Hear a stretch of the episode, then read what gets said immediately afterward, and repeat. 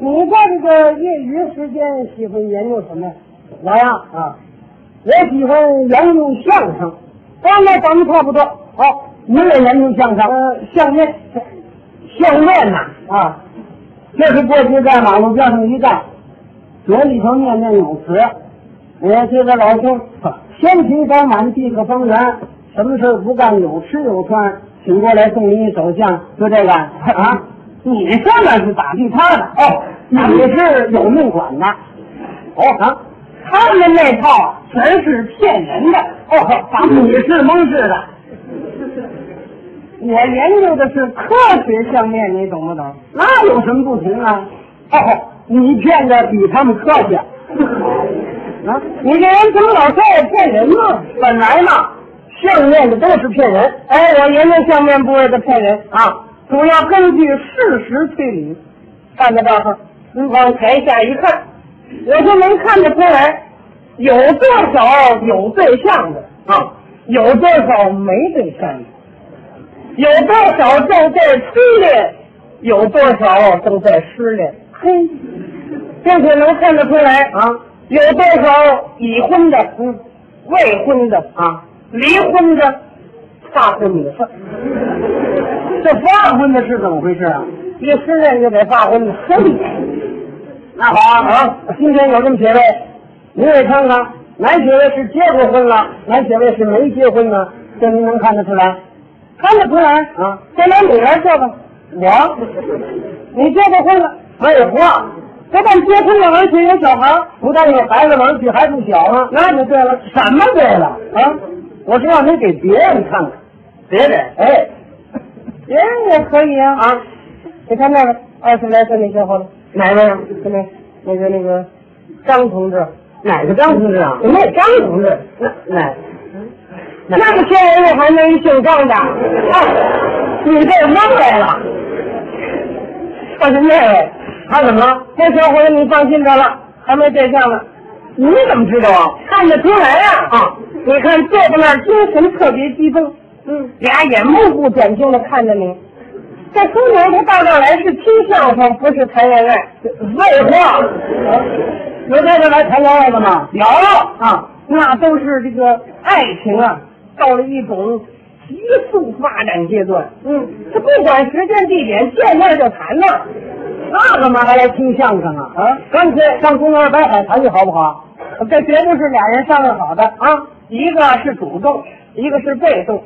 一个人呢拿到两张票，请对方到这儿来，你说对方怎么好意思不来呢？嗯，哎，就这样到剧场来了，你说他那精神能集中得了吗？啊，不但精神不集中，而且跟你唱对台戏，怎么了？你这儿说呀、啊他那儿也说呀、啊，我怎么听不见呢？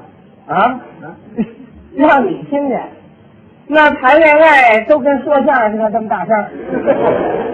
这儿也来个麦克风，俩人往这儿一站。同志们，我们俩人开始谈恋爱，请大家入场，对号入座，免费参观，像话吗？没听说过。虽然是说，可是他声音非常小。声音小，哎，声音小，您怎么听见了？啊？我也听不见呢。那你怎么判断出来的？根据两个人的动作和表情，可以推测出来他们说话的内容就是谈恋爱。哦，那人家要不说话呢，那就换个角度来观察。怎么观察？我经常到公园去体验这方面的生活。哦哎，只要是一男一女，嗯，打我眼头一过，我就知道这是什么成分。承认呐，不是，那是什么程度哦？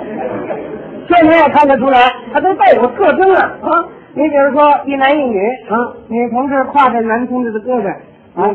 一边走一边说，谈笑自如，落落大方。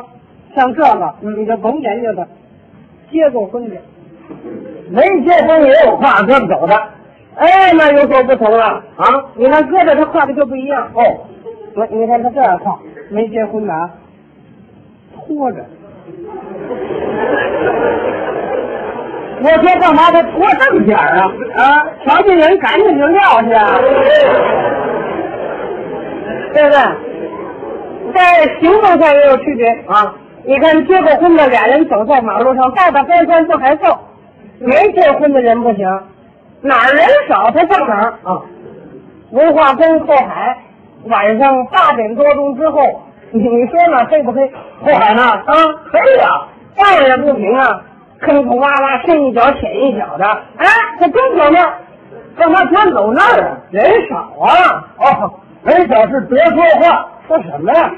主要是溜溜，溜一会儿，坐一会儿，坐一会儿起来再溜。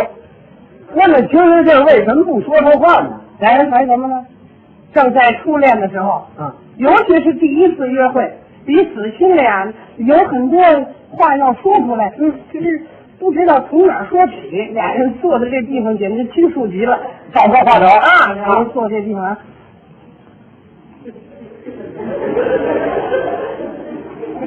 我说你这什么毛病？啊这是找话头呢，哦，还没找着话头呢。哎，俩人脑袋都急出汗来了。嗯，这后来还从男同志主动的想出一句话来，说一句什么？嗯，你看那个大老虎吗？这玩意儿得干死他像这个就甭研究他了，他没结婚呢。 是啊，对他连话都不敢说呢。哎， 怎么样，您说？像这 个完全是没结婚的啊这是比较容易看的。还不容易看呢？有啊，你比如说一男一女，他领个小孩儿，成了，这是结过婚的，那也不一定，都有孩子了嘛？孩子不是他的呀，啊，也许是弟弟妹妹，也许是街坊小孩儿他领来了。这干嘛领别人的孩子呀？俩人谈恋爱没介绍人，啊就拿小孩儿当媒介了。嘿，我说您怎么看得这么清楚啊？哎，那不那科学相面了。嗯，您这科学相面每次都灵啊？嗯，反正也有时候不太灵。嗯，上一次我上东四人民市场就看见有一女的，梳俩小辫儿，系着绸条，嗯穿着一件马海绒大衣，啊，丝线袜子，高跟皮鞋。旁边一个男同志和她挎着胳膊，一边走一边说：“大众极了，嗯，女的买东西，男的就给钱。你说这还有错吗没错，结过婚了？”。对呀，没结婚呢。你怎么知道？那女的是我妹妹，你妹妹还没结婚呢。没嘛？那男的是谁呢？男的是我妹妹第七号后五位公夫，这变成他了，以前搞了六个都吹了。那个都吹了。啊，不是同时搞的，你废话，同时走忙得过来吗？我妹妹这都不合乎理想。你妹妹要求的条件高高，啊，她搞对象人类不搞，都什么他不搞呢？我跟你说说啊，啊，身体有病她不搞，嗯，长得不漂亮她不搞，啊，级别不合乎理想她不搞，家庭人口太多她也不搞，哎，这也算条件啊？嗯家庭人口一多负担就过重了。嗯，还有什么他不搞呢？富有外债的嗯她不搞，这怎么回事啊？他妈结婚以后得帮着她还账去 啊。想的可真高了，是啊，嗯非得什么条件他才搞呢？既年轻又漂亮，小伙子就一人儿，每月收入七八十块，并且银行里有定期存款的。哎，他就搞了，啊，可是这样，银行存款不归他掌握，他还不搞。这是搞对象了吗？这，要不怎么都到第七号了呢？我看这第七号也不准当选呃，根据目前这个发展情况来看呢，啊，啊？他还有点希望。怎么？听我妹妹说了，啊，那小伙子叫李华，光棍一人，每月收入八十多块，听说他还有个五八七四三。哦，家里的电话五局八七四三，什么呀？银行存款五百八十七块四毛三，就你这干什么呀？他想结婚以后那钱就归他掌握了。这什么思想啊？我劝过他啊，我说你要这样下去的话，将来前途可不堪设想啊。是啊，搞对象不能把一切建立在经济上哎，可是他还蛮有理由了。啊。一抬胳膊，瞧见了没有？听那个手表，丽华不掏钱给我买的话，那百货公司能白给吗？丽华给买了，李华这小伙子挺热情啊，嗯，你想俩人关系已经不错了，应该彼此帮助一下，买吧。从这以后，今儿买皮鞋，明儿买毛衣，不到一个月，李华那点存款全成我妹妹消费品了。丽华可真大方，他想结婚以后是共同财产嘛，这也挣不了什么共同财产呢，这个啊，他们什么时候结婚呢？嗨，还没订婚呢。怎么？那么这个还没订婚呢。李华呀，要求很快的订婚。你妹妹怎么表示的？我妹妹这一表示，给李华鼻子都气歪了。怎么了？呃，我想这订婚问题倒不是目前迫切需要考虑的，我是正在考虑我们未来的家庭问题。要想有一个幸福美满而快乐的家庭，必须要有丰富的物质基础。我希望您努力争取，在不久的将来升为科长，到那时候我们再考虑订婚问题吧。哎，他哦这人家跟我科长才跟结婚呢，我订婚，跟处长才结婚呢。得别希望了。所以说这条件高啊。这有什么条件的？李华一听，当时就走了。是啊，人家全明白了。我妹妹一看李华也走了，回到家里这顿哭怎么后悔了？啊，就跟我说，我不应该跟李华去了，嗯，这样对我没有什么好处。那倒是。就是去的话，也应该下礼拜一再去。哎，这干嘛下你这月啊？我这答应礼拜日还给我做大衣呢。哦，还见您那大衣？你你说这叫什么思想？这叫跳舞思想我说你看你这保六我都退了，啊！现在这第七个我没多大希望了，将来你怎么办呢？怎么办呢？那就进行第八号吧。这对了，他也照你这么说。啊，在我考虑第八号的时候，一定得深入了。哎，还得深入。上次参加一个建筑公司舞会，嗯，他在一百多个男同志当中，一眼就看中那小张，啊，也就是我妹妹第八号候补未婚夫，小张这个人怎么样啊？对他很满意啊，满意到什么程度？那天呢，小张给他一张相片，嗯，我妹妹在相片后头写了几句词儿，啊，挺有意思。什么词儿？我跟您说说啊。年轻漂亮，体格健壮，举止文雅，落落大方，谈笑生风，生动活跃，时装穿戴别有新样，装潢美丽，富丽堂皇。会众听友最为相当，你这买茶叶呀？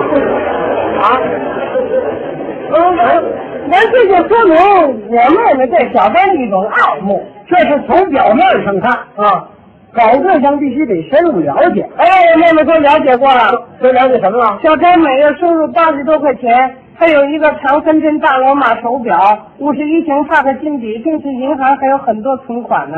就了解这个了我们一块儿看了四次电影，啊三次戏，啊跳了好几次这啊舞了呀。那管什么呢？这个啊，更主要的也是小张能经得起我的考验，什么考验啊？他把大罗马手表给我了。李华不得买过一码子吗？那是对李华的考验，这是对小张的考验。